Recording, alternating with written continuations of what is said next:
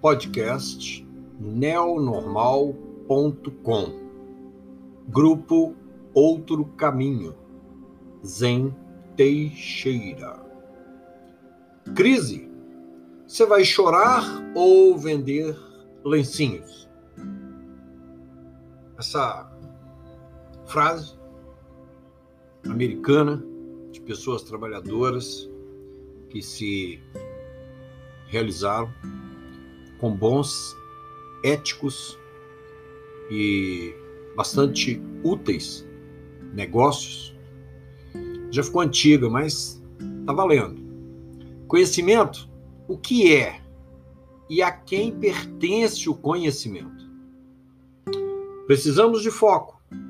Foco mesmo e de não render a atenção e perder tempo com as bolhas informacionais pessoais, principalmente nas timelines e nos tais grupos sociais virtuais e seu blá blá blá é nossa a sardinha sem fim.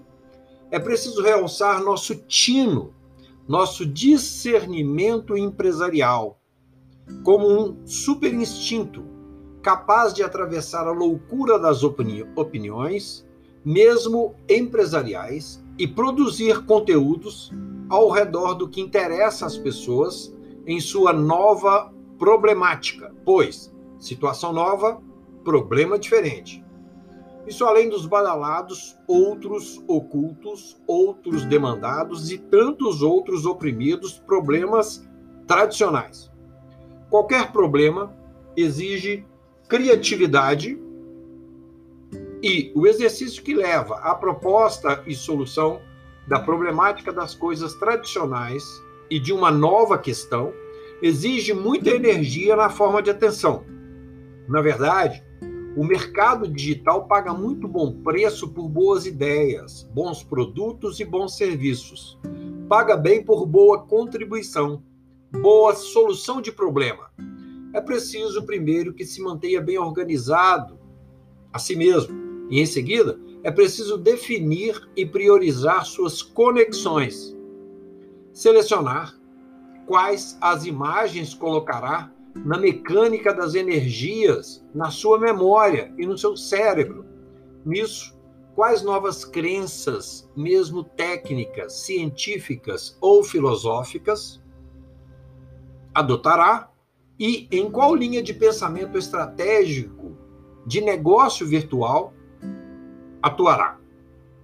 Vale lembrar que as pessoas e as empresas também, mas lá nas empresas estão as pessoas, as mesmas pessoas. Portanto, são sempre as pessoas que vão à internet por cinco razões básicas. A saber, a primeira delas é sem dúvida se entreter. Entretenimento.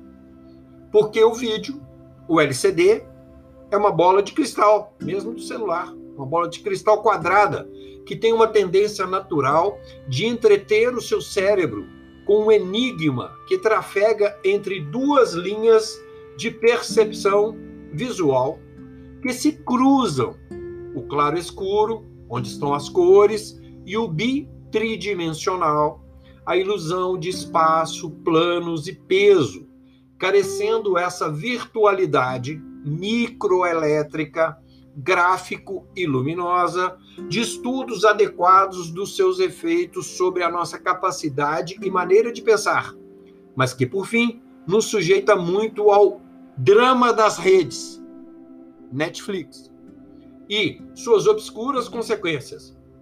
Mesmo uma pessoa que está trabalhando em algum aspecto está se entretendo colocando seu cérebro sob certa hipnose, certa carga de concentração de cores e radiações luminosas provindas dos neoequipamentos, os equipamentos de comunicação.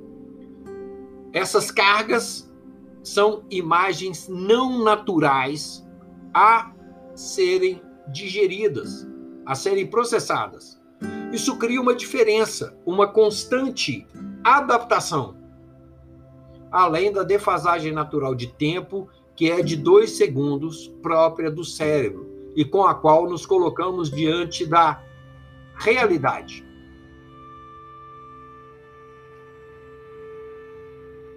Essa realidade com a qual nós nos colocamos de antemão com essa defasagem é traduzida pelo nosso sistema, gerando uma diferença cognitiva. E tem se falado muito pouco disso. E a indústria do entretenimento, cinema, vídeos, N atrações virtuais, tem mesmo nos oferecido uma enorme carga de ilusão, muitas vezes positiva, de passatempo. Também muitíssimas vezes elevante e de desilusão também, de descortino do nosso drama humano sobre a terra, nosso rombo no tambor. A segunda razão pela qual as pessoas vão às redes de informação, ao www, a internet, a rede mundial de computadores, é mesmo se comunicarem. Sim, comunicação. Dizer oi umas para as outras parece ser essencial. Mostrar a foto do filho, o tênis recém-adquirido, a penugem nova de um filhotinho de bicho domesticado que nasceu em casa, o canetão de um presidente, o mas do parlamento, o cabelo com abacate, o seu sonho de consumo, o passeio em um lugar em que só foram para fazer fotos e publicar no Facebook, etc. E a tal rede se encontra bem ou não completamente dominada e dirigida por mega empresas espiãs de comportamento virtual, administradas pelos tradicionais ou pelos neocapitalistas, muitos deles conhecidos e, no geral, econômica e politicamente muito poderosos, tanto quanto os antigos capitalistas. E, naturalmente, para custear a transmissão das comunicações, que, claro, alguém tem que pagar. É que essas intercontinentais empresas se sustentam bilionariamente por anúncios veiculados sob uma capacidade mega de dirigi-los ao comprador, o promitente consumidor, agora alcançado no conforto e segurança do seu lar. E hoje, ávido de novas soluções que eu espero estimular com esse artigo. Já imaginou quanto custa o WhatsApp, ao Facebook, o Instagram? A enorme carga diária de SMS, de e-mails, de fotos, de áudios, de ligações, de conteúdos, de ilusórias páginas no Google, despejada em milhões de watts sobre as redes, Sabia que isso gerou milhares de novas profissões? A era das comunicações, que se iniciou com o telégrafo sem fio, nesse pós-industrial, de indústria micro, microelétrica, entramos firmes no terceiro milênio, mergulhando e consumindo enormemente a era da informação. O mundo inteiro sabe que há muitíssima, na verdade, podemos dizer, via lactíssima veiculação de informação, mas que, por outro lado, ainda há baixíssima produção de conhecimento. E o que é conhecimento? Ele pertence a alguém, a uma cultura, possivelmente uma nação, uma empresa, uma etnia, um organismo internacional, uma civilização? A tradição cultural se estrutura sobre os chamados saberes e afazeres, erroneamente entendidos como uns sabem e outros fazem. Não. A realidade, registrada pelos antigos, até em pedra, nos mostra que é saber para fazer, pois qualquer saber tem seu valor, e o intercâmbio social a sociedade se desenrola sobre e ao redor disso. Esses termos estruturantes dos conhecimentos e os conhecimentos básicos da civilização ainda permanecem os mesmos: intercâmbio e doação. E seus conteúdos primários, organizados em saberes e afazeres, são muito antigos e chegaram a nós conquistados em guerra pelos romanos, que os capturaram dos gregos, que os conquistaram também nas suas guerras tribais, depois civilizacionais, e os aplicaram aos germânicos. É consenso geral nas pesquisas sobre o passado da humanidade essas bases muito antigas, escritas em pedra na cultura egípcia, ali durante muitas dinastias, foram como informação, vendidas a peso de ouro nas antigas capitais do Egito. Nossa cultura inteira, judaico-cristã, se iniciou na Mesopotâmia, na antiquíssima Caldeia e, em tempos mais recentes, foi concentrada na região iraquiana, a partir do delta do Nilo. Mas o primeiro saber já nos coloca dentro da terceira razão pela qual as pessoas se dirigem com seus diversos veículos celulares, tablets, notebooks, PCs, Chromecasts, etc., para a rede mundial de informações por computadores, onde vão buscar informação. E este primeiro saber está relacionado, e ninguém se surpreenda, com as ideias de quem somos, de onde viemos, para onde vamos. A estruturação dos antigos sistemas sociais, dos antigos reinos, do Estado antigo e do Estado moderno, tem aí suas bases, suas narrativas tradicionais ao longo do tempo e justificação moral e jurídica. O conhecimento que se estabelece ao longo do tempo como cultura e tradição, no início é apenas informação. Não apenas, só apenas, mas informação. Veja bem esse conto sobre um lugar muito antigo. Lá um rei, muito respeitado. Ele detém mais patrimônio e valores do que qualquer pessoa naquela terra. Ele se protege com inúmeros homens armados que cuidam também da lei e da ordem, pois os habitantes precisam de segurança para trabalhar. Para custear o sistema, a harmonia do lugar onde vivem, qualquer pessoa naquela terra paga ao rei anualmente impostos.